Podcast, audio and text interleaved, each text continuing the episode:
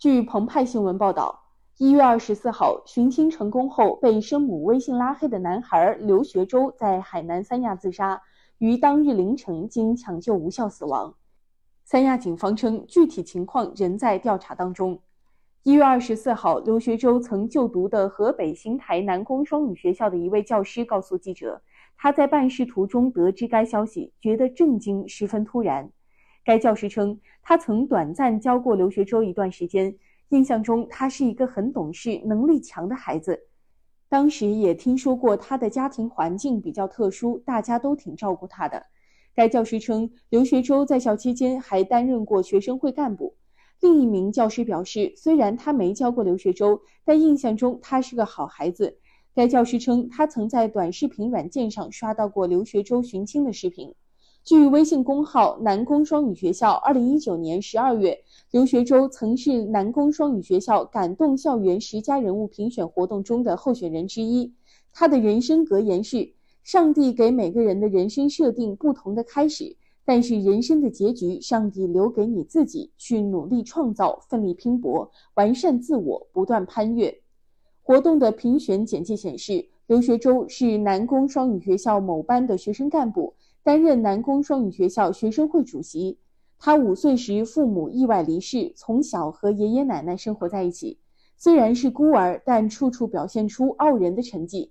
自入学以来，勤奋好学，学习成绩优异。获得的荣誉数不胜数，一步步实现人生的攀越。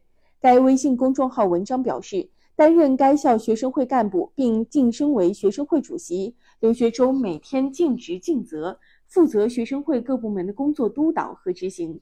他以朴实的行动告诉我们，在塑造自我、完善自我的世界里，没有最好，只有更好。媒体此前报道。二零二一年十二月六号，刘学周在网络上发布寻亲视频。视频中，他称来自河北邢台，二零零四年到二零零六年之间出生。由于父母是未婚时生下他，在他三个月大时，养父母从山西大同一家饭店将他买来。二零二一年十二月十五号，山西临汾警方通过 DNA 对比找到了刘学周的亲生父亲。二零二二年一月初，刘学周又前往内蒙古见到了生母。之后，刘学周称生母微信将其拉黑。在生前发布的微信长文中，刘学周表示，自己出生时被父母卖掉做彩礼，四岁养父母双亡，曾是校园欺凌的受害者，寻亲男孩被二次抛弃等这些标签是他最真实的经历。他寻亲成功之后，因在网上公开自己被生母拉黑的截图，被一些颠倒黑白的人说要求买房子等经历，遭到众多网友的网络暴力。他想也归于大海，在这里结束自己的一生。记者注意到，一月二十一号，曾有网友在刘学周的微博评论区留言，称刘学周是在利用寻亲给自己炒作立人设。